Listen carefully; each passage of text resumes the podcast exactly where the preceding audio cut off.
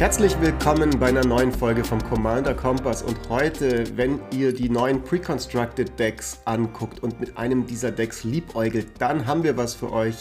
Wir haben Tipps, wir haben Tricks, wir haben Upgrades, wir haben Karten, die reinkommen und Karten, die rausgehen aus diesen Decks. Jeder von uns hat sich ein paar von denen vorgenommen, ich nur eins, meine beiden lieben Co-Hosts, der Freddy und der Jochen, jeweils zwei Decks und wir geben euch einen kurzen, knackigen Upgrade-Guide pro Deck von den Pre-Constructed Decks von March of the Machine. Herzlich willkommen.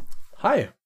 Servus. Wir haben äh, folgendermaßen uns das überlegt, dass wir ganz kurz jedes Deck einmal anreißen werden. Äh, jeder von uns, ähm, also Jochen jeweils äh, und Freddy jeweils zwei, ich eins, hat sich eine Richtung überlegt, in die wir dieses Deck weiterentwickeln würden oder vielleicht sogar schon weiterentwickelt haben und äh, genau, werden da dann auch die Listen oder die Ideen nochmal äh, unten in die Videobeschreibung posten. Wenn ihr das interessant findet, könnt ihr gerne mal einen Kommentar da lassen auf YouTube, was äh, von den Decks euch am besten gefallen hat. Wir werden auch wieder eine Abstimmung machen auf Spotify, da könnt ihr auch mal gucken. Da, äh, genau, könnt ihr auch dann ein Vote da lassen, welches dieser Deckideen, äh, welche euch besonders zugesprochen hat. Ihr könnt auch für mehrere voten, das werden wir diesmal so einstellen. Ähm, und dementsprechend, genau, ist der, ist der, ist die Arena äh, geboten für die Interaktion und das erste Deck, mein lieber Herr Jochen Redinger, hast du dabei. Ja, denn ich hörte euren Ruf nach Unterstützung, beziehungsweise Call for Backup, und uh. habe mir dieses Deck geschnappt. Dann natürlich konnte ich keins der Decks nehmen, in dem Schwarz drin ist. Also habe ich mir ähm, es war aber diesmal eine gute Auswahl. Zum Glück musste ich nicht beide mit Schwarz machen. Fritz hat auch mal so einen kleinen Glücksgriff mit seinen Rittern bekommen. Genau, ich habe mir for Backup zuerst geschnappt. Das ist das Naya-farbene Deck, das sich um die Backup-Mechanik dreht. Also insofern Name und Programm sind schon mal sehr nah zusammen. Naya, also grün, rot und weiß. Der Face Commander ist Bright Palm, Soul Awakener, ein Fox Shaman für eben Naya-Farben und 1, hat 4-3 und Backup 1. Backup, kurz erklärt, heißt immer Backup plus X, also die Zahl, die dahinter steht. Wenn die Kreatur mit Backup das Schlachtfeld betritt, darf man so viele plus 1 plus 1 Marken auf Kreaturen legen. Also auf eine Kreatur. Und wenn das nicht diese Kreatur ist, die das Schlachtfeld gerade betritt, dann kriegt die andere Kreatur alle unterhalb des Erklärungstextes nochmal abgedruckten Fähigkeiten bis zum Ende des Zuges. Das heißt, äh, gibt es zum Beispiel im Deck Double Strike, Backup, solange man das nicht selber macht, auf die Kreatur, kriegt halt irgendeine andere Double Strike. Ist eigentlich eine ganz coole genau. Sache. Genau. Also man verleiht quasi, man kann, wenn die Kreatur ins Spiel kommt, bis zum Ende des Zugs die Fähigkeit weitergeben an eine andere Kreatur, die bereits unter der eigenen Kontrolle sich befindet.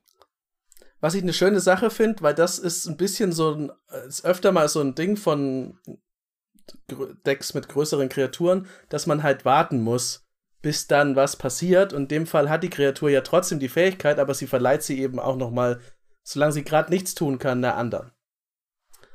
Okay, Bright Palm, da war ich gerade. Backup 1, also man darf eine plus 1 plus 1 Marke verteilen. Und ähm, immer wenn diese Kreatur angreift, dann darfst du die Anzahl der plus 1 plus 1 Marken auf, der, auf einer beliebigen Kreatur verdoppeln und die Kreatur kann nicht von Kreaturen geblockt werden, die Stärke 2 oder weniger haben. Also man muss sich nicht um irgendwelche dämlichen Token-Blocker Gedanken machen. Was Brightpalm erstmal schon mal ganz gut macht, um Commander-Schaden in Leute reinzuhauen. Aber das war nicht die Richtung, in die ich gegangen bin. Auch Power verdoppeln ist immer schön. Mhm. Aber man muss halt Richtig. halt erstmal die Marken drauf haben mit äh, Bright Palm, weil. Exakt. Also man braucht ein bisschen Aufbau. Deswegen bin ich aber auch nicht in die Richtung gegangen, dass ich da jetzt äh, super auf Voltron bin. Und bevor ich jetzt zum Deck weiterkomme, es gibt noch einen Sekundär-Commander. Shalai und Halar. Die kosten auch Naya und 1, 3-3. Ein Angel Elf. Äh, die Karten einzeln kennt man vielleicht noch haben Flying und Vigilance, also Fliegen und Wachsamkeit, und immer wenn eine oder mehr plus 1 plus 1 Marken auf eine deiner Kreaturen gelegt werden, dann fügen Shala, äh, Shalai und Halar, Shalar. Name, Zungenbrechername. Schalalalong. so viel Schaden. Äh, sie fügen dann so viel Schaden einem äh, Gegner deiner Wahl zu. Das ist so ein Überbleibsel aus äh, von Halar, weil Halar hat es früher gemacht. Wenn man äh, einen Zauberspruch gekickt hat, dann hat Halar einem Spieler Schaden zugefügt. Aber Kicker ist jetzt hier nicht mehr drin. Okay, also, in dem Deck geht es im Großen und Ganzen um plus 1 plus 1 Marken. Deswegen war es auch nicht so einfach für mich, da was rauszusuchen, weil plus 1 plus 1 Marken sind wirklich überall. Und dafür gibt es tausend Sachen. Man kann damit unglaublich viel Spaß haben und sehr starke Decks bauen. Man kann auf pure Gewalt gehen, man kann ein bisschen midrangiger unterwegs sein. Ich habe mir jetzt was überlegt, dass ich in eine politische Richtung damit gehen möchte. Wieso nimmst du nicht Schalai und Hala und gehst in die Infinite-Richtung mit einem Käsebrot? Das ist der Weil Grund, warum ich das nicht gemacht habe. Übrigens für alle, Shalai und Hala geht mit Heliot Infinite, weil man gibt Shalai und Hala eine Lifelink. Dann bekommen die immer eine Marke, Lifelink, Marke, Lifelink, Marke, wird immer geschossen, alle Gegner sind tot. Es ist im, also wie Jeder Heliot und die Ballista. Es Aber Freddy, wir sind ja jetzt noch im Part unserer heutigen Folge, wo es noch nicht degenerate und broken wird, sondern wir sprechen. Ich habe jetzt, jetzt seit, ach, seit fünf Minuten nichts geredet. Da darf ich doch bitte mal viel Information in einen kurzen Satz packen. Und dann meldest du dich direkt mit sowas Bösem, Freddy. Ich bin, ich bin beeindruckt und hätte nichts anderes erwartet. Ich wollte in eine politische Richtung gehen. Es ist so, da sind relativ viele Karten drin. Also man muss dazu sagen, das Deck hat auch noch so ein bisschen so eine so ein Copy-Nebenthema. Also es sind mehrere Karten drin, mit denen man andere Kreaturen kopieren kann. Da, das habe ich dann versucht rauszuwerfen, weil das braucht es nicht unbedingt. Also meiner Meinung nach. Ich weiß auch nicht, wieso das jetzt genau drin ist. Ja, man kann ETBs nochmal holen, aber braucht man jetzt nicht. Deswegen wollte ich so ein bisschen Politik plus Agro, weil man will halt am Ende trotzdem Leute kaputt schlagen. Ich habe Karten raus. Und zwar den Flame Rush Rider. Das ist ein, eigentlich eine schöne Karte, der sagt, immer wenn der angreift, darfst du eine Token Copy von einer anderen Kreatur machen und äh, die greift ebenfalls mit an, ist also tapped and attacking und die wird am Ende des Kampfes ins Exil geschickt. Den habe ich rausgeworfen für eine meiner Lieblingskarten, den Generous Patron, einen grünen Elf Advisor, hat 1-4, kostet 2 und ein Grün, und sagt, wenn er das Schlachtfeld betritt, darfst du Support 2. Das ist im Grunde, das ist ein bisschen, es ist ähnlich wie Backup. Du darfst ähm, eine plus 1 plus 1 Marke auf bis zu zwei andere Kreaturen legen. Und jetzt kommt das Schöne dran. Der Generous Patron, weil er eben großzügig ist, sagt, immer wenn du eine oder mehrere Marken auf eine Kreatur legst, die du nicht kontrollierst, dann darfst du eine Karte ziehen. Und das ist, finde ich, also selbst wenn du das nur mit ihm einmal machst, hast du schon zwei Karten gezogen und vielleicht jemanden davon überzeugt, dass er dir nicht auf die Fresse haut im nächsten Zug. Deswegen habe ich das schon mal ganz schön gefunden. Dann Flame Shadow Conjuring haben wir noch. Da ist immer, wenn eine Kreatur ins Spiel kommt, kannst du äh, Rot bezahlen, also rotes Enchantment, und du kannst dann einen Token-Copy davon erstellen. Kann auch raus, fand ich zumindest. Du hast richtig das äh, Copy-Theme komplett gecuttet, hä? Ja, ich weiß auch ehrlich gesagt, also ich, wie gesagt, ich kann verstehen, dass es für die ETBs drin ist, aber ich finde es nicht so mega überzeugend. Ich finde nicht, dass das der rote Anteil von dem, von dem Deck sein muss, in dem Rot drin ist. Ich finde es auch total. Ich verstehe das. Achso, Freddy, sag du? Ich verstehe das auch völlig, weil eine interessante Sache ist halt, man schaut sich die Mana-Kurve an und sieht einen Haufen Five-Drops. So viele Five-Drops. Und dann müssen die quasi später noch gekopiert werden mit anderen Dingen, weil wenn man in die, wenn man, nicht, wenn man früh nicht genug rammt, weil man sowas spielt wie eine Flame Shadow Conjuring und dann auf seinen Kreaturen sitzen bleibt, kann es sehr leicht passieren, dass man eben mit sechs Karten in der Hand stirbt, weil man nichts spielen konnte. Und es ist auch immer ähm, für alle da draußen, die zum ersten Mal sich ein Precon besorgen möchten und ähm, sich dann überlegen, in welche Richtung sie das weiterentwickeln wollen. Es ist keine schlechte Idee zu gucken, was sind denn so verschiedene Themes in dem Deck, die das Deck einem anbietet ähm, und sich dann für eins zu entscheiden und eben, oder für zwei, aber dann quasi auch anhand von den Themes zu entscheiden, welche Karten man nicht mehr spielen möchte und von welchen man weggehen kann. Das ist ein ganz guter, eine ganz gute ähm, ähm, Richtlinie, an der man sich orientieren kann. Ja, das stimmt. Deswegen habe ich halt geguckt, okay, Copy brauche ich nicht unbedingt. Flame Shadow Conjuring weicht auf jeden Fall für Ravenous Slime. Kostet genauso viel wie der, wie der Generous Patron und es sind sehr viele grüne Karten dabei in den Austauschkarten. Er kostet wieder 2 und ein grünes ein 1-1 Us. Der kann nicht bei Kreaturen mit Stärke 2 oder weniger geblockt werden. Also das ähm, ist wie der Commander auch. Zumindest wenn, ähm, wenn der Commander halt die Fähigkeit auslöst. Und wenn eine Kreatur eines Gegners sterben würde, kommt sie stattdessen ins Exil und du darfst so viele plus 1 plus 1 Marken auf den Slime drauflegen, wie die Kreatur stark ist. Das heißt, zum einen ist es Graveyard Hate, der nur Gegner betrifft, was ziemlich gut ist. Und das Ding wächst halt auch und synergiert mit allen anderen plus 1 plus 1 Fähigkeiten, die man sonst noch im Deck hat.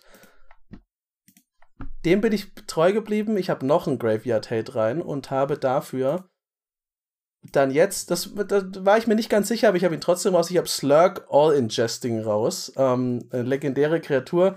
Hat eigentlich nur 0, kostet 5 und grün und es kommt mit 5 plus 1 plus 1 Magen drauf. Und immer wenn der oder eine andere Kreatur, die man selber kontrolliert, stirbt und die hatte plus 1 plus 1 Magen, darf man auf jede andere Kreatur eine plus 1 plus 1 Marke legen, wenn die bereits eine plus 1 plus 1 Marke hat. Also das ist schon mal unglaublich viel Text, ist auch nicht so viel zu ist aber nicht so schwer zu verstehen eigentlich. Aber plus eins. Genau, plus äh, das ist halt alles, es ist sehr, sehr einfach, die Strategie. Aber ich dachte mir bei Slurk, der hilft dir ja eigentlich, wenn einzelne Dinge aus deinem, aus deinem Board rausgeschossen werden. Nur habe ich das Gefühl bei dem Deck, dass es nicht wie die Gegner das lösen werden, sondern dein ganzes Board wird sterben und dann ist es auch wurscht. Ja, der ist, glaube ich, auch eher dann sinnvoll, wenn man tatsächlich selbst mit einem Sacrifice-Outlet ähm, irgendwie Loops ja. machen möchte und Kram machen will und das skalieren will. Und wenn du einfach nur Face bashen möchtest, ähm, ja, dann ist er, glaube ich, nicht so die, die aller sinnvollste Karte, um deine plus 1 plus 1 Marken aufzubewahren. Da ist dann sowas wie der Osolit oder sowas besser, der einfach alle genau. Marken aufhebt. Und er ist halt auch noch teuer. Das ist ja was, kommt wieder dazu, was Freddy gesagt hat. Stattdessen habe ich ein weiteres Us rein, den Scavenging Us, ein äh, sehr treues kleines Schleimding. Kostet 1 und grün, hat 2-2 und du kannst für ein Grün eine Karte aus dem Friedhof ins, ins Exil schicken. Wenn das eine Kreaturenkarte war, darfst du einen plus 1 plus 1 Counter auf den Scavenging Us legen und du kriegst ein Leben.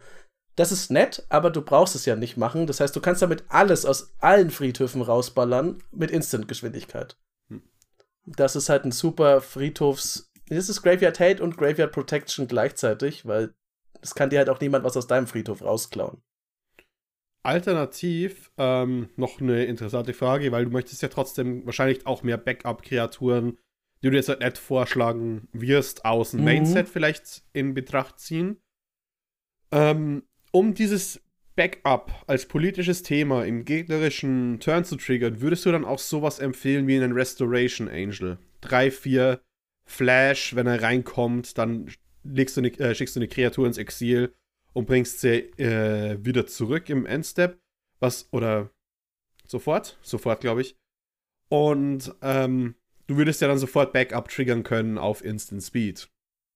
Ja, ich habe, also ich, ich habe den ja zumindest nicht rausgenommen, der ist ja schon drin. Ähm, und ich fand den schon okay, um mal einzelne Sachen zu retten und man hat halt trotzdem einen 3-4 Flieger. Das war so meine Überlegung dafür. Also für vier Mana, also drei und ein weißes, kannst du mal ein Keypiece von dir retten. Und dann kannst du halt gleichzeitig noch den Engel weiter benutzen. Das fand ich ganz nett. Deswegen habe ich ihn jetzt nicht rausgenommen. Ich fand ihn jetzt nicht super überzeugend in dem Deck, aber es ist auch nichts, wo ich sagen würde, der schießt mir so quer, dass ich ihn sofort wegballern muss.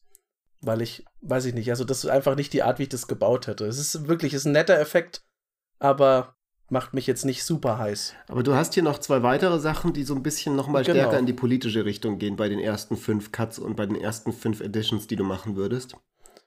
Genau, einmal habe ich noch äh, Braun raus, das ist so ein, auch ein grüner Klassiker, das sagt im Grunde, solange das Ding im Friedhof ist und man einen Wald kontrolliert, haben alle Kreaturen trampeln, das braucht man nicht unbedingt in dem Deck und ähm, es ist halt auch selber, macht es nichts außer Trampeln geben. In diesem Deck zumindest. Ist aber trotzdem eine super Karte.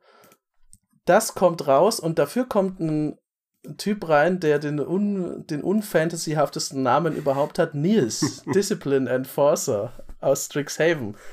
Es, es kostet, also ich bin lustigerweise sehr oft bei der 3-Mana-Marke gelandet. Kostet 2 und ein weißes, hat 2-2, ein Human Cleric. Ist auch für andere, also wenn man sich die Karte mal merkt, ist ja nicht unrelevant der Kreaturentyp, also beide. Um, ähm, und der sagt, zu Beginn deines Endsteps darfst du für jeden Spieler eine plus 1 plus 1 Marke auf bis zu eine Kreatur legen, die dieser Spieler kontrolliert und jede Kreatur mit einer oder mehr Marken auf ihr drauf kann dich oder Planeswalker, die du kontrollierst, nicht angreifen, wenn ihr Beherrscher nicht X bezahlt und X ist die Anzahl der Marken. Und dadurch, dass der sagt, äh, also es liegt nicht Nils die Marken drauf, sondern du legst die Marken drauf, haben wir dann eine wunderbare Maschine mit dem Generous Patron, der sagt, immer wenn das passiert, wenn du eine Marke auf etwas legst, was dir nicht gehört, darfst du eine Karte ziehen. Plus, du kannst damit die stärksten Kreaturen vom Gegner einfach auch mal blockieren oder zumindest einen Anreiz erschaffen. Wenn er dich umbringen will, wird er es trotzdem bezahlen, aber es wird schwieriger. Und bei meiner letzten Karte, die ich hatte, war ich ein bisschen traurig, weil es eine der neuen ist. Path of the Pyromancer, eine rote Sorcery für 5 Mana insgesamt, sagt, du darfst alle deine Karten in der Hand abwerfen, kriegst so viel Rot, wie du Karten abgeworfen hast und dann darfst dann so viele Karten plus 1 nachziehen. Und hat auch noch Will of the Planeswalkers, da gehen wir jetzt nicht drauf ein, aber das leitet dann eine Abstimmung über die Plane Chase Mechanik oder die Chaos Mechanik ein. Hm. Denn das gibt es in den Decks noch, aber dazu gibt es noch mal eine andere Erklärung oder an einer anderen Stelle. Das habe ich auf jeden Fall rausgeworfen und habe stattdessen noch eine sehr witzige Karte rein, wie ich finde, nämlich das Capricopian. Das ist, kostet X und grün, wie gesagt, das ist sehr grünlastig, für eine 0-0 Goat Hydra. Die, das Schlachtfeld mit X plus 1 plus 1 Marken betritt und für 2 Mana kann man eine plus 1 plus 1 Marke auf das Capricopian legen und dann darf man wieder neu aussuchen, wen das Capricopian angreift. Das darf nur der Spieler machen, den das Capricopian angreift. Und es darf nicht zurückgeflippt werden auf den Typen, dem es gehört. Und das fand ich, es ist jetzt nicht die stärkste plus 1 plus 1 Counterkarte, aber ich finde die, wenn man auf Politik gehen will, eine lustige Sache, weil im Grunde, was, die, was ich damit erzwingen will, ist, dass meine Gegner Ressourcen verbrennen in einer Phase, wo sie durchaus noch die brauchen können für Combat Tricks oder andere Dinge und gleichzeitig diese Kreatur stärker machen, die am Ende doch irgendwann zu ihnen kommen wird, wenn sie sie halt nicht vorher wegballern. Aber man kann ja nicht verhindern, dass das Capricorpian irgendwann doch die Witterung aufnimmt und dich zertrümmert. und das war deswegen mein, mein letzter, mein letzter Zusatz zu dem Deck, war eben diese wunderbare Ziege es gäbe noch etliche, muss man dazu sagen, Honorable Mentions, war gerade mit Streets of New Capenna und so sind viele neue Karten dazugekommen, die auch ähm, wirklich gut mit plus 1 plus 1 Marken synergieren. Aber wir haben auch nicht ewig Zeit und ich hoffe, ihr habt jetzt einen kleinen Überblick bekommen über so politischen Call for Backup. Ähm, also im Grunde ferngesteuertes Fratzengeballer. Also man merkt auch schon so ein bisschen, vielleicht auch für alle, die zuhören werden, dass es auch nachher noch merken, dass wir natürlich immer so ein bisschen unterschiedliche Arten, jetzt über diese Precons zu reden, auch hier heute mit dabei haben. Bei Jochen war es einfach eine relativ nahe, wirklich so erster Schritt, seine Idee für, den, für die ersten fünf Karten, wie man von diesem Deck so ein bisschen hin in ein politischeres Deck äh, kommen könnte. Bei Freddy und mir, glaube ich, ist es teilweise dann nochmal ein bisschen anders, wie wir es machen, aber wir machen jetzt einfach mal weiter. Die Plane Chase-Geschichten übrigens könnt ihr uns gerne als Kommentar schreiben, wenn ihr dazu mal mehr von uns hören möchtet. Wir haben so ein bisschen das jetzt mal außer Acht gelassen, weil wir wissen, dass Plane Chase auch nicht für, für alle Leute äh, das äh, Gelbe vom Ei ist und wir uns einfach so ein bisschen so auf die Kernkompetenz von den Precons konzentrieren wollten, die ja quasi auch außerhalb von Plane Chase dann ganz oft äh, wahrscheinlich Verwendung finden. Aber Freddy, welches äh, Deck ja. hast du dir als erstes vorgenommen? Um, ähm, als erstes das Temur-Deck. Gimbal, Gremlin Prodigy oder Rashmi und Ragavan. Das sind die zwei Commander in Tinker Time. Gimbal, Gremlin Prodigy ist ein 4-4, 2 Mana und Temur Gremlin Artificer. Hat folgenden Text: Artefakte, die du kontrollierst, haben Trample. Und während deines Endsteps machst du einen 0-0 roten Gremlin Artefakt Creature Token und da auf den äh, kommen so viele plus 1 plus 1 Marken, wo x gleich die Anzahl an unterschiedlichen Namen von Artefakt-Token sind, die du kontrollierst. Das ist auch der Face Commander. an sich und Rashmi und Ragavan, über die ja sehr viele Leute gehypt sind, weil es ist eine 2, 4, 1 und Temur Elfen-Monkey.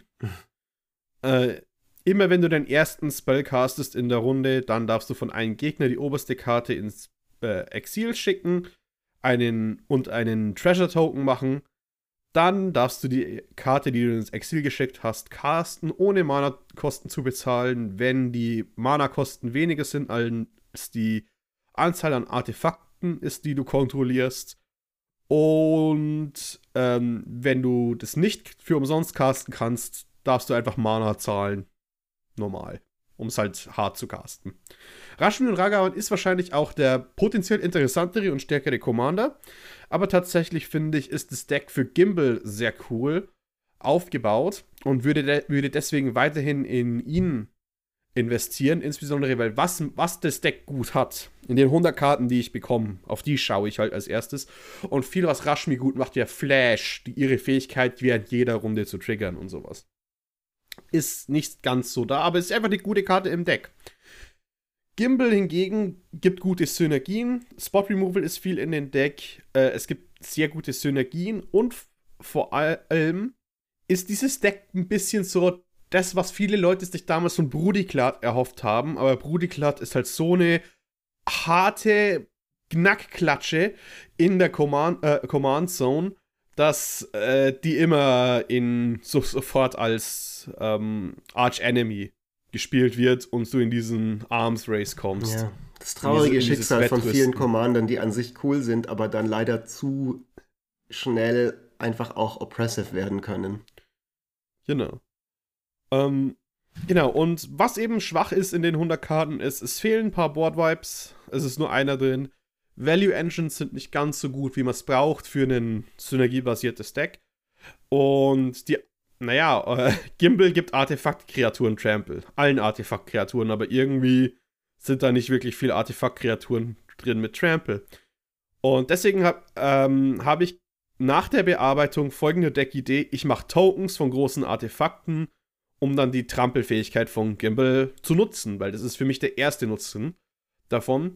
Und deswegen würde ich zuerst ein paar Haste-Enabler hinzufügen. Wie zum Beispiel den Brudiklat, wo wir gesagt haben. Der ist 4 und Isit, macht im Combat zwei, äh, ein 2-1 Myr-Token und dann darf man einen Token anwählen, ein Artefakt-Token, und der wird zu einer Kopie von. Alle Tokens werden ja, zu einer Kopie von dem. Alle Tokens werden zu einer Kopie von der Artefakt, genau. Und zusätzlich ja. hat er halt die Fähigkeit, dass Artefakt-Token oder Token, die du hast, bekommen Haste. Anger auch ein gutes Outlet dafür. Zusätzlich kann man eine kleine Combo einbauen mit dem Precursor Golem. Der ist ein 3-3 für 6 Mana, glaube ich, oder 9 Mana, ich bin mir gerade nicht sicher. 5 Mana. 5 Mana, okay, sogar noch günstiger. Äh, der kommt mit zwei Buddies rein und immer wenn was angewählt wird von ihm, kopiert er das auf jede Kopie von Precursor Golem nochmal. Und dann hat man halt den Traum von große Artefaktkreaturen, die so ein paar Artefakte erzeugen. Zusätzlich würde ich immer empfehlen, sich einfach die Timur Gear Hulks anzuschauen. Die Gear Hulks sind in jedem anderen Deck, außer in den Kaladesh-themed Temur Artefakt Deck. Ähm, die haben alle einen sehr starken ETB. Äh, Torrential Gear halt holt was zurück. Der rote ist einer meiner Favoriten. Der kann drei Karten müllen und burnt jemanden oder man zieht drei Karten. Und der grüne ist auch gar nicht so schlecht. Der verteilt halt 1-1 Marken, je nachdem, es braucht. Und dann kann man sich halt einfach noch ein paar andere gute, große Artefaktkreaturen haben, äh, reinwerfen, die man möchte. Man möchte, denke ich, auch noch ein paar kleine andere Artefakte machen. Zum Beispiel äh, Svella, Ice Shaper ist 1 und Gruul und für drei farblose Mana und Tappen macht ihn einen Eismonolith, der äh, äh, Eis-Mana-Lied, der halt ein Mana tappen kann. Das ist ein Art äh, Artefakt-Token und sie ist ein Mana-Outlet für die ganzen anderen Artefakt-Token. Sirenth Great Worm, immer wenn ein Land das Spielfeld betritt, egal unter welcher Kontrolle, macht einen Power Stone Token. Auch eine geile Kreatur dafür. Ja, und was mache ich dann mit den ganzen Artefaktkreaturen und Artefakten, die ich mache? Spiele sowas wie Artificer Class, C-Double, wie im letzten Spiel oder Exil, oder das Cackling hm, oder Croaking Counterpart. Was die alle einzeln machen, das sind alles Versionen von Wähl, äh, Instance oder Sorceries. Wähl eine Kreatur, die du kontrollierst und mach eine Token-Kopie davon. Spiel einfach gute Artefakte, wie es soll im Simulacrum und mach einen Token davon. Das zieht dir eine Karte, es rampt dich, es geht weiter in deinen Plan. Und du musst nicht das ist ein Problem, das ich eben mit dem Deck habe. Du hast so viele Wege, ähm, die gleichen Tokens auf komische Art und Weise zu machen, auch wenn jede Kopie von einem Torrential Gear halt ein einzigartiger Artefakt-Token ist. Ähm, und ich denke, das ist halt einfach eine Stärke. Als kleinen Flavor-Pick als, als Border würde ich noch Blasphemous Act reinpacken. Und als kleinen Flavor-Pick oder als eine sehr, sehr coole Karte, wo man nicht auf dem Schirm hat, Blue Suns Twilight. X und 2 blau. Man wählt eine Kreatur mit X oder äh, äh, die gleich der Mana-Kosten X ist oder weniger und übernimmt Kontrolle darüber. Und wenn X gleich 5 ist, macht man eine Kopie davon. Wenn man den gegnerischen Wormcoil Engine klaut, ist das halt einfach der absolute Premium der Witz. Ähm, das sind. Und danach könnte man noch. Das war jetzt aber nicht Blue Suns äh, Zenith, was du gesagt Blue hast. Blue Suns Twilight, ja habe ich gesagt. Target. Ah ja, Twilight. Entschuldigung. Mhm. Ich habe gerade Zenith gedacht. Nee. Das sind die quasi die Karten, die ich auf jeden Fall reintun möchte. Also große Artefaktkreaturen und Token Maker für die Artefaktkreaturen, noch einen Board Wipe, noch ein bisschen Protection und vor allem so vor allem so Utility Dinge und ein bisschen die halt vielleicht hier und da mal äh, auch noch Mana erzeugen. Was ich. Das heißt also, wenn die Leute da draußen traurig sind, weil Jochen das Clone-Theme rausgemacht hat aus seinem Precon und unbedingt äh, Clones wollen, dann könnte vielleicht das Upgrade von dir, von dem Tinker Time, äh, genau. äh, eine, eine gute Idee sein für sie, weil da wird eine Menge Cloning passieren. Genau. Ich finde auch immer noch, dass das in, in Rot und Blau besser aufgehoben ist insgesamt. Da hat man einfach einen größeren Werkzeugkasten hm. zur Verfügung als nur rot. Okay. Wobei ich es auch mal irgendwie hübsch finde, in Naya zu klonen. Das ist ein bisschen eine originellere Farbenkombination dafür als die typischen Iset äh, plus X Shenanigans und ähm, Temur. Aber nichtsdestotrotz, ich finde es ein lustiges Update, Freddy. Ähm, das war's dann auch mit dem Deck oder hast du noch irgendwas, was du zu dem loswerden ähm, wolltest? Ein paar kleine Cuts, es sind ein paar Fallen drin, weil äh, natürlich die großen Kreaturen, so Hellkite Igniter, wei weiß man ja quasi. Mu man muss halt große Kreaturen cutten, um neue große Artefaktkreaturen reinzutun. Aber es gibt noch drei Fallen, auf die ich achten würde. Ähm, das eine ist der Whirler Rogue. Ähm, das ist ein 2-2, der zwei Thopter macht. Thopter sind so einfach zu machen. Nur man hat eh schon so viele Marken, man wird immer den Thopter haben. Und dass Artefaktkreaturen unblockbar sind, ist nicht so wichtig, weil man bekommt Trample durch Gimbal. Vidalken Humiliator, über den hat man schon oft geredet, der kommt einfach nie durch.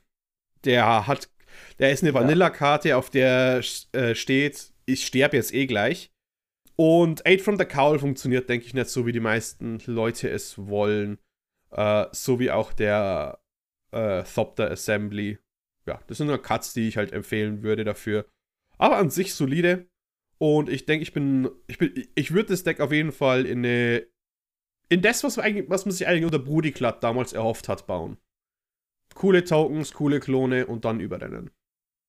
Gut, dann kommen wir jetzt zu meinem Deck, auf das ich mich schon sehr freue, weil es das erste Mal seit uff, richtig langer Zeit ist, dass ich tatsächlich nicht nur in der Theorie ein Precon cool finde und geupgradet habe, sondern in der Praxis ich habe es auch schon hier. Äh, das ist das Deck, das wir netterweise auch von Wizards bekommen haben als kleine Unterstützung von uns. Und es handelt sich um den Kavallerieangriff, Cavalry Charge auf Englisch. Ähm, das ist das Esper-farbene Deck, also weiß, blau und schwarz.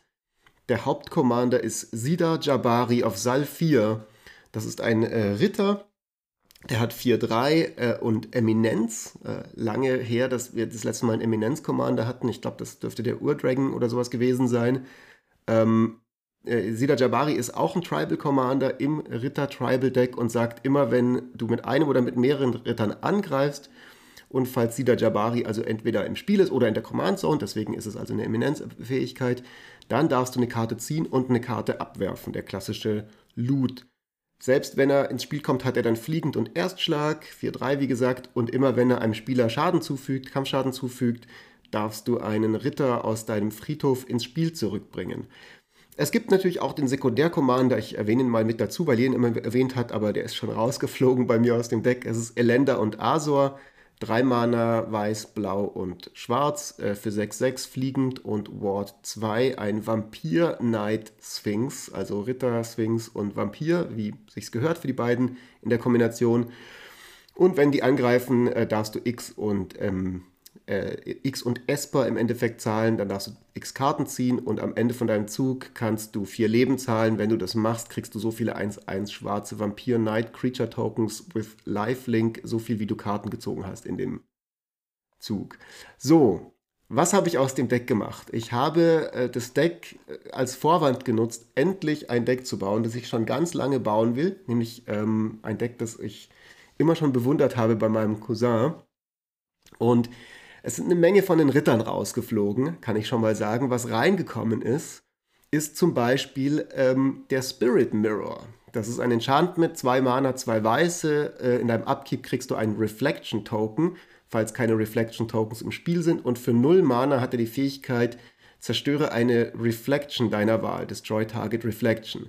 Dann ist äh, reingekommen der Crystalline Sliver, eine 2-2 Remasuri, blau und weiß kostet der zum Ausspielen und sagt, alle Sliver haben Shroud. Und es ist reingekommen Yuriko the Tiger's Shadow zum Beispiel, die 1-3 hat, äh, Commander Ninjutsu für blau und weiß, selber 1 blau und schwarz, äh, blau und schwarz, selber 1 blau und schwarz zum Ausspielen kostet. Ich meine, die meisten Leute werden Yuriko wahrscheinlich schon mal gesehen haben als Commanderin die hat die Fähigkeit, immer wenn ein Ninja, den du kontrollierst, einem Spieler Kampfschaden zufügt, dann darfst du die oberste Karte der Bibliothek aufdecken und auf die Hand nehmen. Und jeder Gegner verliert so viel Leben, wie diese Karte Converted Mana Cost hatte. So, jetzt fragt man sich so langsam vielleicht, was für ein Deck, was zum Henker ist das? Es ist nämlich zum Beispiel auch der Grell Philosopher drin. Äh, ein 1-4 Horror Wizard für 2 und blau. Und der hat die Fähigkeit, immer wenn der Grell Philosopher ins Spiel kommt oder am Anfang von deinem Upkeep, dann kriegt jeder Horror, jede Horrorkreatur, die du kontrollierst, alle Fähigkeiten von den ähm, Artefakten, äh, von einem Artefakt, das ein Gegner kontrolliert bis zum Ende des Zuges. Und so langsam wird es klar, es handelt sich um ein Deck, das dann Sinn macht, wenn man sieht, dass auch eine Menge drin ist, was Kreaturentypen verändert. Nämlich Unnatural Selection, was für einen Mana ein Kreaturentyp von der Kreatur bis zum Ende des Zugs verändert. Shields of Velis Vale, was ein Changeling Tribal Instant ist für ein Weiß und ähm, bis zum Ende des Zuges die Kreaturen von einem Spieler deiner Wahl alle Kreaturentypen werden lässt. Oder der gute alte Maskwood Nexus von Kaltheim für vier Mana ein Artefakt, äh, das sagt, Kreaturen, die du kontrollierst, sind jeder Kreaturentyp. Und das gilt auch für Kreaturen in deiner Bibliothek, in deinem Friedhof und im Spielfeld. Das heißt also, ich habe diese ganzen Changelings, ich habe diese ganzen Sachen, die Dinge äh, zu Kreaturentypen äh, verändern und ich habe natürlich nach wie vor ein paar Ritter. Das heißt, ich werde immer viele Karten ziehen und abwerfen durch die Eminenzfähigkeit von Sida Jabari. Aber zusätzlich kann ich eben zum Beispiel, wenn der Crystalline Sliver liegt, für ein Mana und äh, die Natural Selection jeder Kreatur von mir Shroud geben. Ich kann auch fies sein und für einen Mana einer gegnerischen Kreatur Shroud geben und dann zum Beispiel neutralisieren, wenn irgendjemand sie teuer ausrüsten möchte oder eine große Aura auf sie casten will. Ich kann, ähm, wenn ich den Maskwood Nexus liegen habe, ich habe auch zum Beispiel Lin Civi in dem Deck drin, das, die sagt äh, X und Tappen, ähm, ich darf eine Rebellenkarte aus meiner Bibliothek ins Spiel kommen, äh, ins Spiel bringen, die X oder weniger Mana kostet, kann ich mit dem Maskwood Nexus mir also jede Karte meiner Bibliothek ins Spiel holen, zum Beispiel Yuriko, die dann triggert für jede angreifende Kreatur. Also, ich werde jetzt nicht noch viel länger äh, da äh, abschwärmen, wie toll ich dieses Deck finde. Es ist tatsächlich nicht meine Idee, sondern die eben von meinem Cousin, aber ich habe die jetzt, der hat sie mit Varina ursprünglich gebaut, dieses Deck. Ich habe das jetzt umgesetzt mit diesem Ritter Commander. Es sind immer noch natürlich Sachen drin wie der Knight Exemplar, der einfach gut ist, der einfach allen Rittern unzerstörbar gibt. Und Hakon zum Beispiel, der Ritter aus dem Friedhof, ähm, äh, erlaubt Ritter aus dem Friedhof zu casten. Der ist auch super, der ist vor allem super mit den Changeling Tribal Instance, wie zum Beispiel Crip Swap. Also ich kann dann für drei Mana eine gegnerische Kreatur ins Exil schicken. Ihr Beherrscher kriegt einen 1-1 Changeling Token. Crip Swap landet wieder, wenn ich es gecastet habe, in meinem Friedhof und Hakon, weil Cripswap ja auch ein Changeling ist, das heißt auch ein Ritter ist und Hakon sagt, dass ich Ritterkarten aus dem Friedhof casten kann, erlaubt mir, äh, mein Cripswap so oft zu casten, wie ich möchte oder wie ich Mana habe. Ich find's halt so schade, ja. dass das nicht in Jeskai ist, weil so viel Schwarz hast du in deinem Deck gar nicht. Und in Rot würdest du Wartchild bekommen, die, wenn sie stirbt, alle Survivor übernimmt. Und wenn du von den Gegnern Shields of Venezuela casten würdest, könntest du ganze Boards übernehmen mit ihr. Es ist tatsächlich ähm, ein Archetyp von Deck, den, der natürlich auch einfach Five-Color gut funktioniert ähm, und, und den man in allen möglichen Kombinationen bauen kann. Ich finde es einfach cool äh, mit dieser Eminenzfähigkeit mit den, mit den Knights und einfach, weil ich auch ein bisschen mal Night Tribal spielen wollte. Ähm, aber eben diesen, diesen, diesen Twist hat. Also ich kann es nur, genau, alle, die Lust haben, sich inspirieren zu lassen, können die, die Liste finden, die ist auch schon online. Ähm, die ganzen Party-Geschichten aus, aus äh, den Dungeons and Dragons Sets funktionieren natürlich auch sehr gut mit diesen, mit diesen Changeling-Armeen und Omnitribal-Geschichten. Aber klar, Freddy, du hast vollkommen recht. Man kann es natürlich auch in anderen Farbenkombinationen machen und man kann da auch sehr, sehr lustige Dinge machen mit, mit, anderen, mit anderen Karten in anderen Farben. Das ist keinesfalls äh, gezwungenermaßen in essbar, diese Strategie. Hast du den Herald of Hoofbeats drin natürlich, gelassen? Wichtige Frage. Natürlich habe ich den Herald of Hoofbeats drin gelassen. Das ist nämlich, das ist die eine Honorable, Honorable, Honorable äh, Mention-Karte in dem Deck, weil die bringt Horsemanship zurück und Horsemanship ist so parasitär wie sonst noch was. Also es ist quasi das Flying aus dem, äh, aus dem China-themed äh, Set von vor, weiß ich nicht, 60.000 Jahren. Und äh, ja, alle, alle anderen Ritter kriegen halt Horsemanship. Das gibt es ja schon einmal auf einer anderen Legende, die auch in dem Precon war. Also die Precons sind irgendwie so ein bisschen, hey, kennt ihr noch diese richtig gemeine Mechanik? alle, alle fünf Jahre kommt die mal wieder. Ja, nee, genau. Der, der Herald of Hoofbeats ist drin, weil das Deck will auf jeden Fall angreifen. Es ist auch jetzt nicht das stärkste Deck der Erde, weil diese Omnitribal-Strategie durch sehr viele ähm, Hoops springen möchte, bis sie funktioniert. Und es braucht auch einige Tutoren, um eben sicherzustellen, dass man zum Beispiel sowas wie den Maskwood Nexus oder Arcane Adaptation am Spiel hat. Also Arcane Adaptation ist ein blaues Enchantment für zwei und blau, was äh, mich einen Kreaturentyp sagen lässt. Und dann kann ich alle meine Kreaturen im Spiel, in meiner Bibliothek und in meinem Friedhof zusätzlich zu ihren anderen Typen, zu diesem Kreaturentyp werden lassen, solange diese Verzauberung liegt. Das braucht man aber. Wenn man die nicht hat, dann ist es ein bisschen schwierig. Wenn man die aber hat, wird es halt lustig, weil dann auch sowas wie zum Beispiel der Realm Cloaked Giant, der alle Non-Giant-Kreaturen zerstört, zu einem einseitigen Boardwipe werden kann, was, glaube ich, Jochen besonders freuen dürfte. Fantastischer Dude. Es sei denn gegen Jochens Giant Deck. Dann wird das nicht. Gut, aber wann passiert das schon mal? Wäre eine interessante Schlacht, würde ich das, sagen. Das stimmt. Und ich meine, das, das Gute ist ja, dass man im Notfall dann eben doch auch ähm, tatsächlich sowas wie, also der Image Crafter zum Beispiel oder der, der Amoeboid Changeling, die tappen ja, um Kreaturen entweder einen bestimmten Kreaturentyp werden zu lassen oder ihren Kreaturentyp, alle ihre Kreaturentypen verlieren zu lassen. Das heißt, damit kann man auch gegnerische Tribal-Synergien, denen man ja immer wieder begegnet, außer Kraft setzen oder unterbrechen. Mhm. Ja. Sieht interessant aus. Finde ich eine gute Sache. Also finde ich spannend. Ich bei Tribes nur mein Hinweis, weil ich selber gerne, äh, bei Knights meine ich, ich selber gerne mit Rittern rumspiele. Ritter sind halt eher klein. Damit muss man leben. Das heißt, man, äh, es dauert ein bisschen, bis man den tödlichen Angriff setzen kann in vielen Fällen. Aber es macht nichts, weil Ritter cool Ich habe das Deck jetzt tatsächlich schon ein bisschen gegoldfischt und schon einmal in echt gespielt, letztes Wochenende, äh, weil ich es gleich ähm, umgebaut hatte, weil ich viele der Karten schon rumliegen hatte am Pre-Release-Wochenende. Ähm, und dieser neue äh, Ritter, der Vodalian Wave Knight, ist extrem ähm, gut skalierend.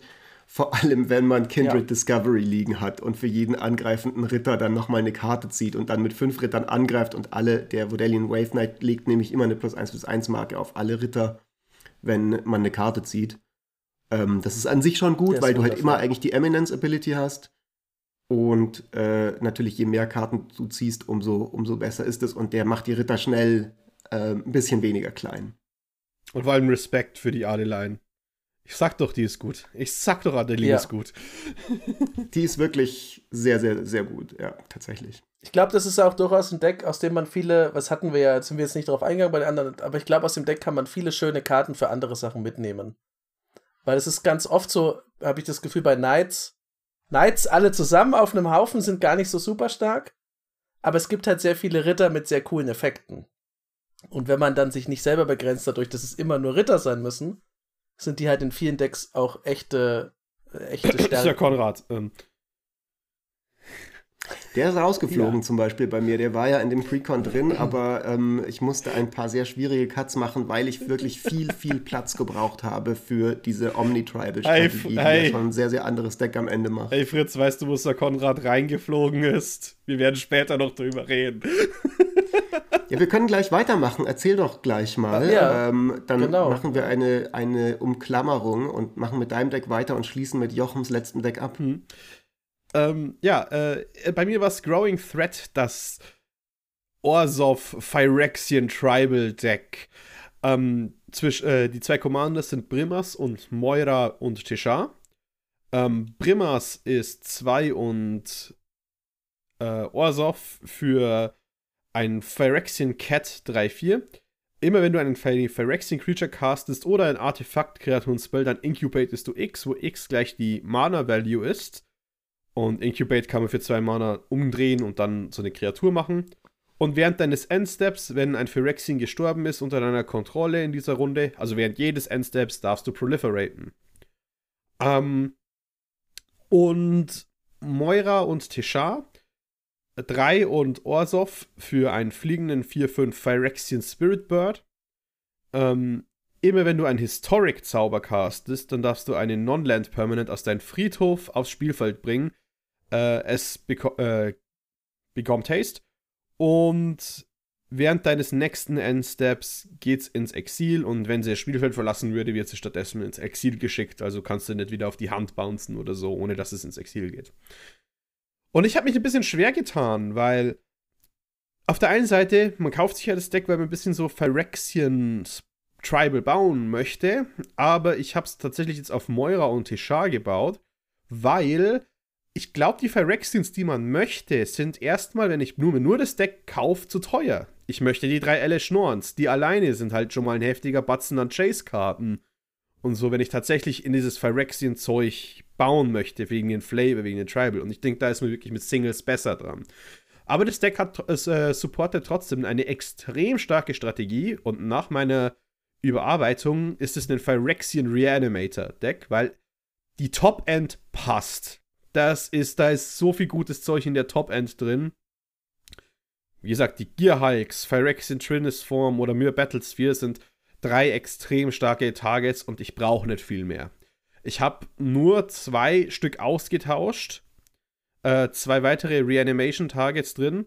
Ähm, einmal ist es Sir Conrad, denn Moira und Teshar triggern äh, auf Historic Spells. Historic Spells sind auch legendäre Zauber. Ich habe also viele der Phyrexians, auch äh, die nicht Artefakte sind, für äh, entweder Artefakt-Kreaturen oder legendäre Kreaturen ausgetauscht und äh, damit es funktioniert.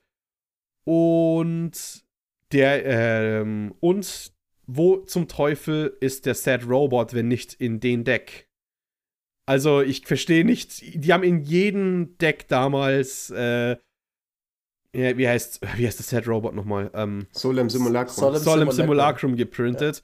Aber hier, wo er um, umso wichtiger ist, fehlt er. Dann, eines, eine Sache, die wirklich schwach an dem Deck ist, ist, man, die Karten sind halt doch teuer und der Ramp ist schwach. Deswegen Gilded Lotus, Myriad Landscape ist aus irgendeinem Grund nicht drin.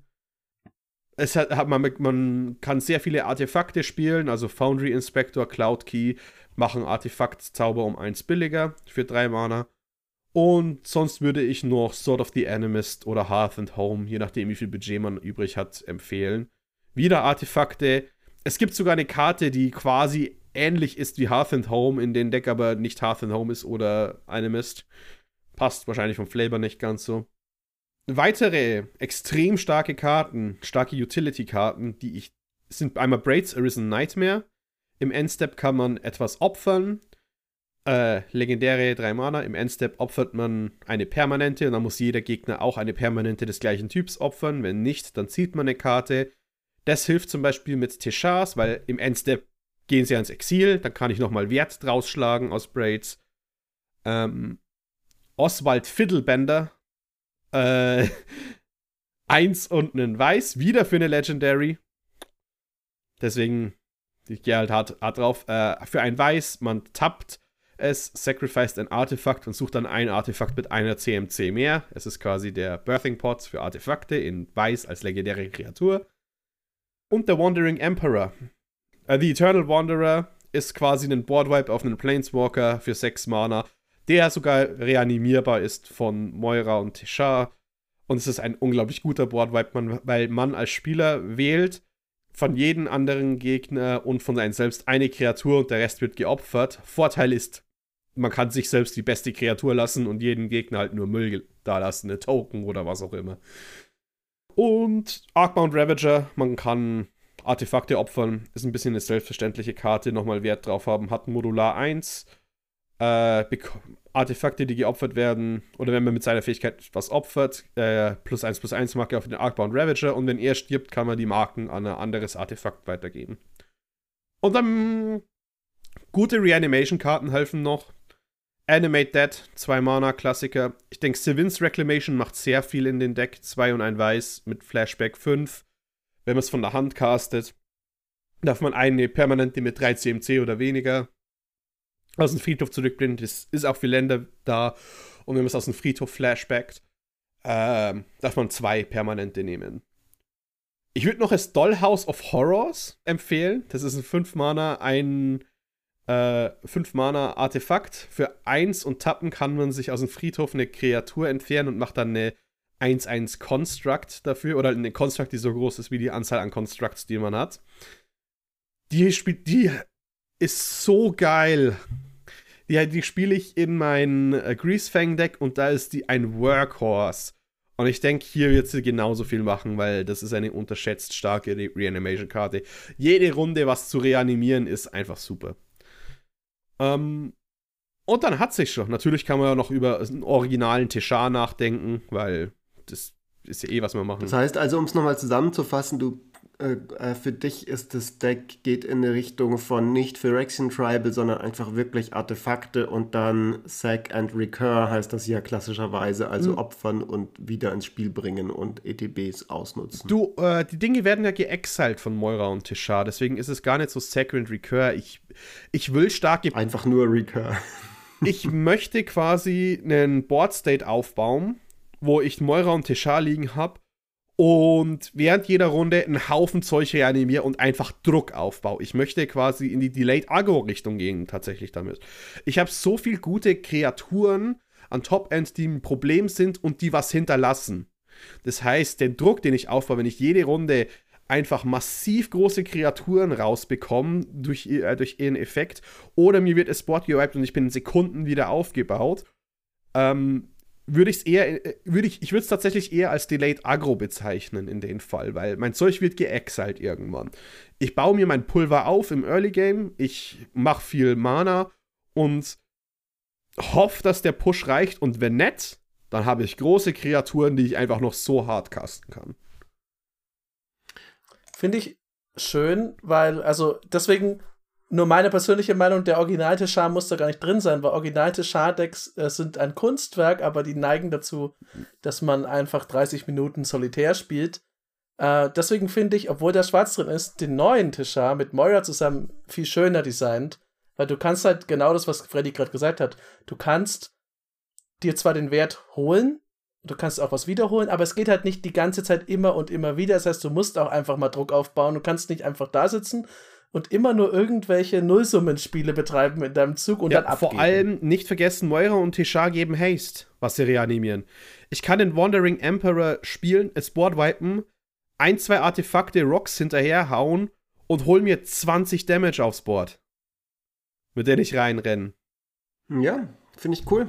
Also auch das ist ein Deck, das, wenn man quasi ja, Lust hat, einfach mal auf ein Artefakt-Deck und aber noch keins hat, sich vielleicht das neu überlegen möchte, dann ist das schwarz-weiße Precon von den neuen auf jeden Fall eine gute Idee, um da so ein bisschen einen guten ähm, Start hinzulegen mit einem ziemlich soliden Precon, das auch sehr, sehr schnell man upgraden kann in eine Richtung, wo man nicht festgelegt ist, einfach mit den Phyrexianern zu arbeiten, die man hat. Man kann auch einfach auf dieses Phyrexian Tribal-Thema, ähm, äh, man kann das ablegen und dann einfach ein Deck bauen, das, sage ich mal, allgemeinere Anwendung hat in der Zukunft. Ich glaube, das Deck ist auch gut für, als, für den Phyrexian Tribal Deck, aber ich denke halt, viele Leute haben schon angefangen, eins zu bauen und das Deck ist als Phyrexian Tribal Deck nur zu empfehlen, wenn die Leute quasi noch keine Collection davor haben.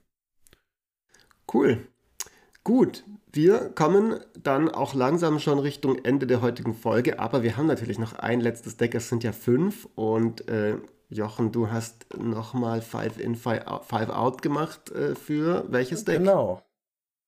Divine Invocation, die göttliche Einberufung. Kurz zum Haupttheme des Decks. Es, es dreht sich alles um Convoke.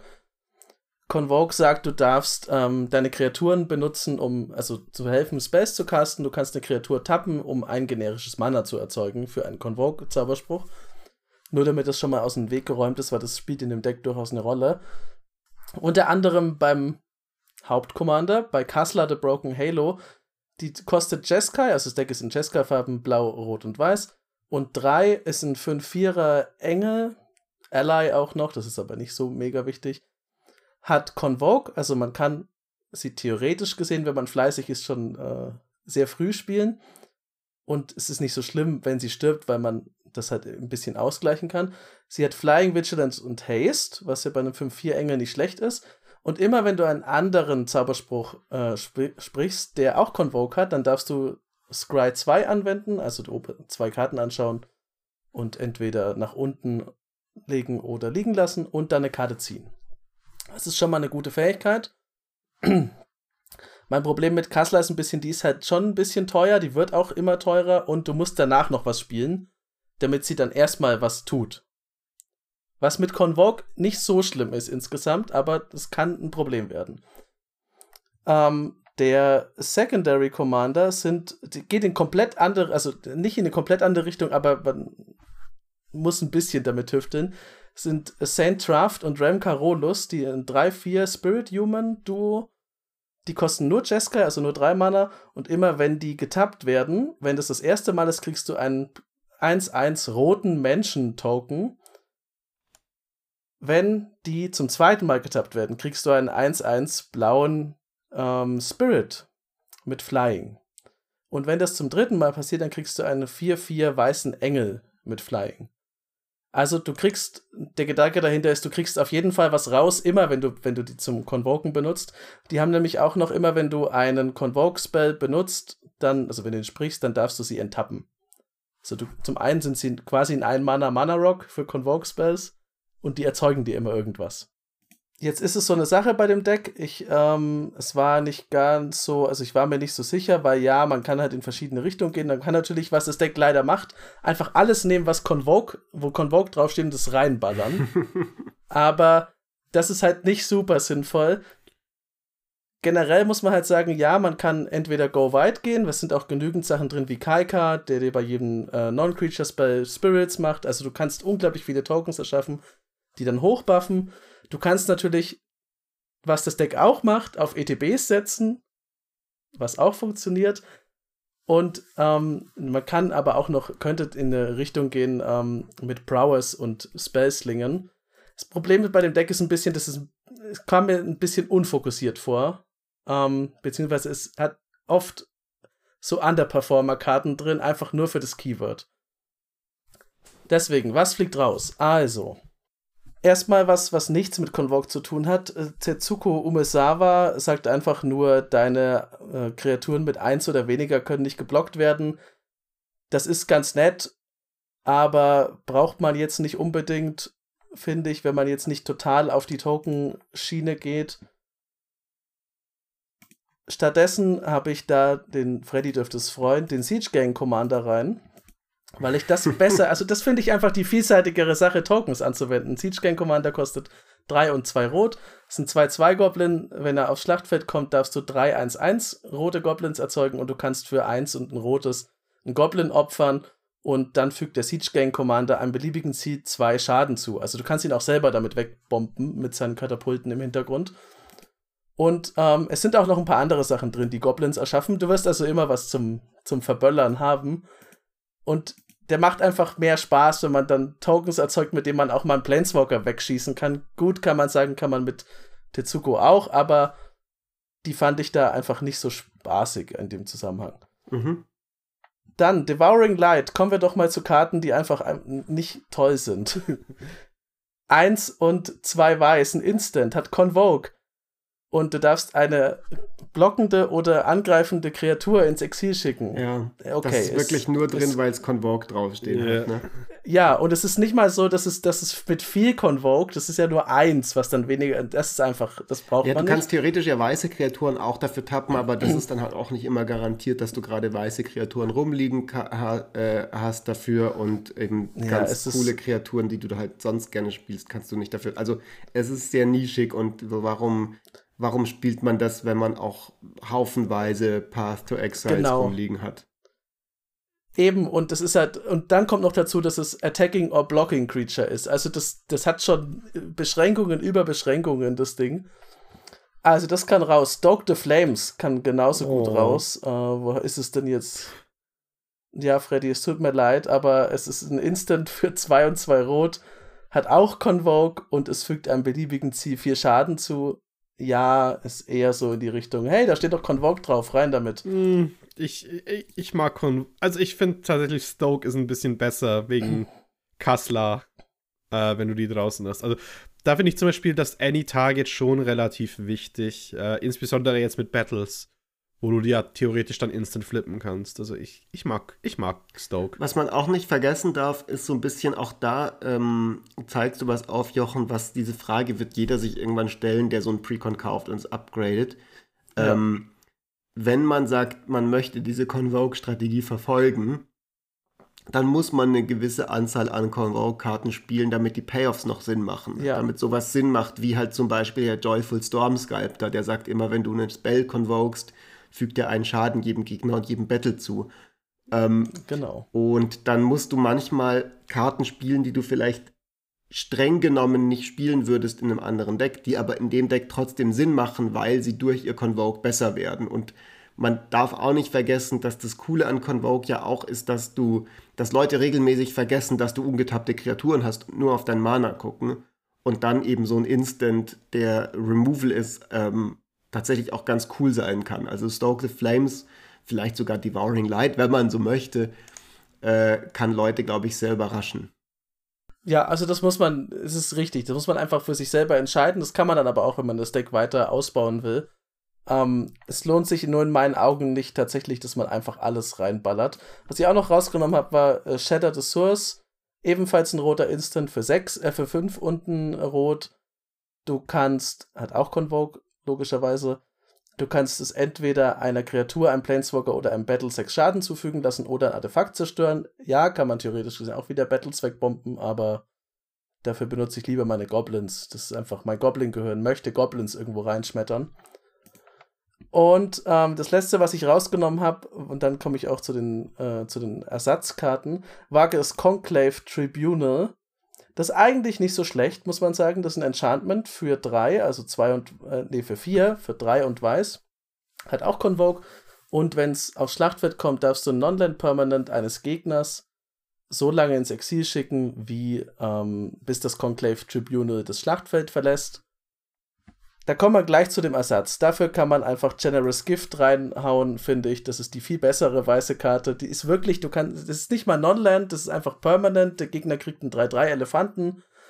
Ähm, es ist aber ein Instant für drei Mana. Das ist einfach all around die coolere Lösung. Man kann auch äh, äh, dazu sagen, bei dem ähm, Conclave Tribunal, da fällt halt genau dieser Überraschungsaspekt leider auch wieder weg, von dem ich gerade geredet habe. Das hat eben kein Flash, es ist ein Enchantment, das du nicht instant ja. spielen kannst und dann ähm, bringt es dir einfach nicht mehr so viel, dass du Convoke hast, weil dieser, genau, weil du Leute nicht ähm, aus dem Nichts damit überraschen kannst. Jochen, darf ich dir noch eine Frage stellen? Ja. Wer ist dein Commander? Kassler oder äh, St. Traft? Für St. Traft müsste man noch mehr Sachen reinnehmen, deswegen habe ich es auf Kassler gelassen, weil es ist ja auch noch ähm, das. Es wäre anders ausgefallen, die Auswahl, wenn da drin in diesem Deck nicht äh, der Wand of the Ward Soul drin wäre, der jedem Spell Convoke geben kann. Weil dadurch kann man Kassler halt relativ zuverlässig immer aktivieren. Wenn das nicht drin wäre, aber dann wäre das Deck auch, finde ich, gleich ein ganzes Stück komischer, ähm, hätte ich mir was zu St. Traft überlegt. Aber da muss man dann, finde ich, auch andere Karten einfach benutzen. Da kann man effektiver sein, wenn man nicht auf Convoke geht. Ähm, genau, das war, ich habe jetzt Kassler einfach mal gelassen, weil man, wie Fritz so schön gesagt hat, für St. Traft und Rem Carolus muss man durch ein paar mehr Hoops springen, damit sie zumindest richtig super, super gut performen und immer ganz zuverlässig. Mhm. Genau, Generous Gift hatte ich. Ich habe statt Shattered Source habe ich Eerie Interlude rein, weil man muss auch sagen, dieses Deck hat relativ viele Board-Vibes und ein Board-Vibe-freudiges Deck ist halt auch gleichzeitig eins, mit dem man nicht den Fehler machen darf, dass man sich selber immer zurück in die Steinzeit bombt. Und da ist halt sowas wie Eerie Interlude, also ein Instant, der dich eine beliebige Anzahl Kreaturen, die du kontrollierst, ins Exil schicken lässt und die kommen zu Beginn des nächsten Endsteps wieder aufs Schlachtfeld. Das ist halt schon nützlich, damit du deine Sachen nicht verlierst. Plus, weil das Deck ein bisschen unfokussiert ist und halt auch viele ETB-Sachen noch drin sind, kriegst du halt auch nochmal. Und dann habe ich statt Stoke the Flames habe ich äh, Jeskai Ascendancy, Ascendancy rein. Ein Enchantment für die Farben Jeskai, wie der Name vielleicht sagt. Immer wenn du einen Non-Creature Spell castest, dann kriegen deine Kreaturen plus 1 plus, 0, äh, plus 1 plus 1 bis zum Ende des Zuges und du darfst diese Kreaturen enttappen. Das ist geiler Shit in einem Convoke-Deck.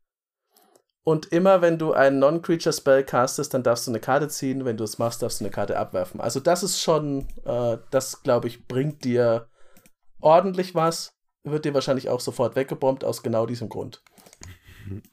Aber ja. kann ja, ja, es kostet aber auch, muss man sagen, nur drei Mana. Das heißt, äh, es ist halt so eine klassische Bait-Karte, weil die werden die Leute nicht liegen lassen. Aber du verkrüppelst dich nicht total damit. Dann habe ich ja schon beim anderen Deck gesagt, dass in New Capenna relativ viele coole neue Karten dazugekommen sind, wenn man, also für bestimmte Strategien. Hier hatte ich auch Glück, eine zu finden. Benny Braggs Zoologist. Kostet 3 und weiß, ein Elf-Druide mit 3-2 hat auch Convoke und zu Beginn jedes Endsteps, wenn du in diesem Zug einen Token erschaffen hast, darfst du eine Karte ziehen. Also der ist halt, du kannst damit allerlei möglichen äh, Kram machen. Wenn du Instance convokest, kriegst du ähm, Tokens. Kriegst du mit dem richtigen, genau, wenn du kriegst, wenn du Tokens kriegst mit, wenn du Instance convokest, kriegst du mit Rem Carolus Tokens und dann kriegst du eine Karte. Ich glaube, der ist ganz witzig in dem Deck.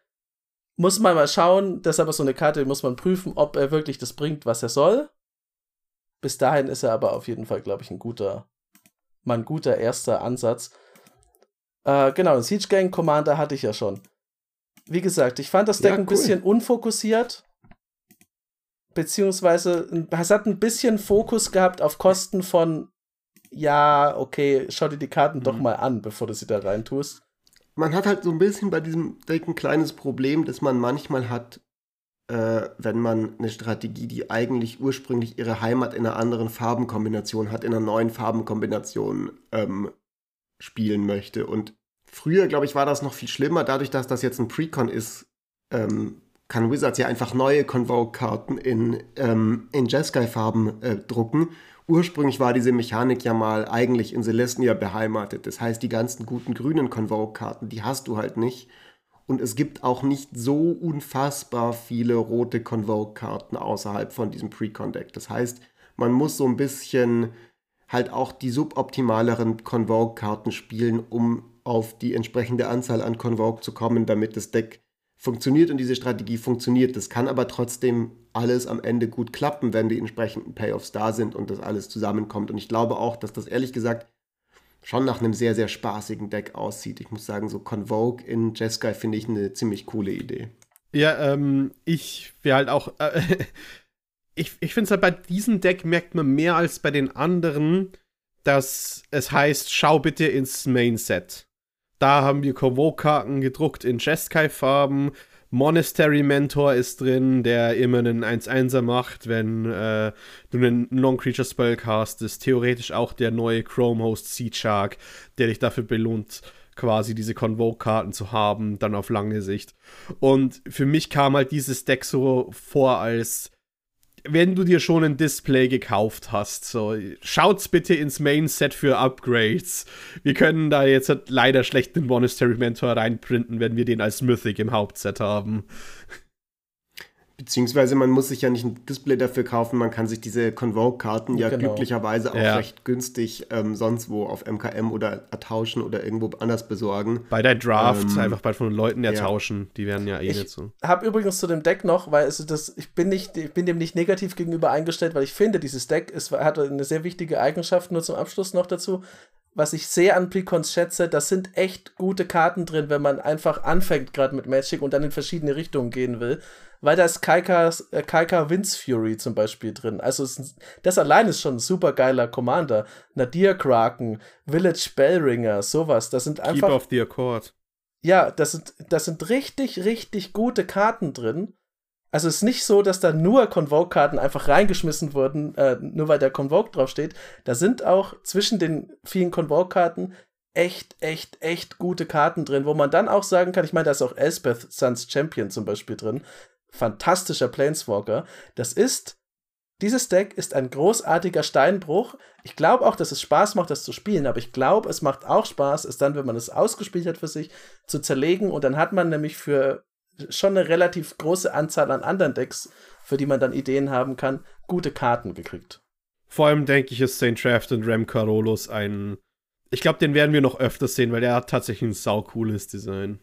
Ja, und es ist ein Deck, in das man eine der Lieblingskarten aus unserem Spiel oder Exil von Freddy reinpacken kann äh, und reinpacken sollte, wenn man es baut, nämlich die Invasion of Segovia, die ja auf äh, der geflippten Variante mit Katos allen Sachen Convoke, allen Non-Creature-Sachen Convoke gibt, was eben genau die Hilfsmittel sind, die man dann eben auch machen kann, wenn man nicht die wirklich jede Convoke-Karte so aus, den, aus dem quasi Bordstein irgendwie aufklauben möchte, um sie ja. irgendwie auf Teufel komm raus zu spielen, dann kann man sich auch anderweitig behelfen. Genau. Und Stoked of Flames lässt es, die Invasion sofort flippen. Ja, ein guter. Ein, ihr könnt ein, gern, ein wenn ihr das wollt, Stoked of Flames drin lassen und was anderes dafür raustun. Ich habe eigentlich überlegt, ob ich den Mentor of the Meek stattdessen raustue, aber da war, ähm, da war mein Herz zu groß für das Boros-Artwork. Gebe ich zu, weil ich vielleicht biased das war auf jeden Fall für heute jetzt mal wieder eine richtig, richtig dicke Folge, die wir mal wieder gemacht haben. 1.15. Wir haben alle fünf Precon-Decks in einem wilden Ritt durchgeritten und überall eine kleine Idee gegeben, in welche Richtung man das weiterentwickeln könnte. Ihr könnt uns ja mal, wie gesagt, unten in den Kommentaren hier auf YouTube dalassen, welches der Decks ihr am spannendsten findet, welche Richtung, die wir jetzt vorgestellt haben, euch am besten gefällt. Dasselbe könnt ihr auch auf Spotify lassen und wenn ihr auf anderen Plattformen mal wieder mit uns interagieren möchtet, dann könnt ihr uns zum Beispiel auf Apple Podcasts auch eine Bewertung hinterlassen. Das freut uns immer sehr. Da gibt es dann auch immer einen Shoutout, wenn diese Bewertungen dort äh, bei uns ankommen.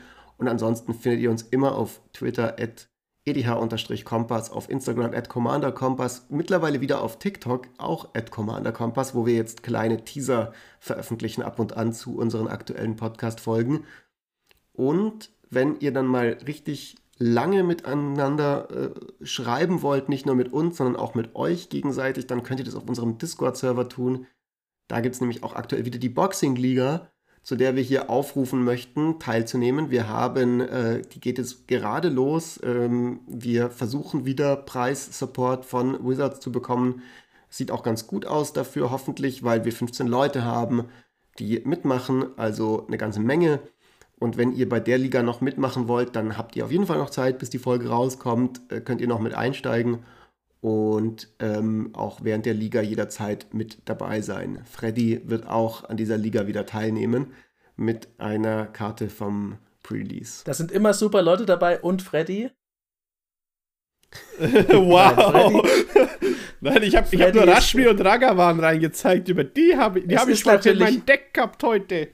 Es ist natürlich immer, das weiß ich auch für mich und für viele andere Menschen eine Ehre, von einem von Freddys Decks brutal vertrimmt zu werden oder Freddy brutal zu vertrimmen. Also, wenn ihr Zeit habt, macht mit. Das ist meine bevorzugte Variante. Ja, aber es passiert mir leider oft genug andersrum. In diesem Sinne würde ich sagen, nächste Woche wird wieder brutal vertrimmt mit einem neuen Thema. Wir denken uns wieder was Schönes aus beim Commander Kompass und wir hoffen und freuen uns darüber und sind dankbar für alle Leute da draußen, die uns Woche für Woche die Treue halten. Kommt gut in den Tag, kommt gut in den Abend, bleibt geschmeidig und viel Spaß beim Precon bauen. Servus. Ciao.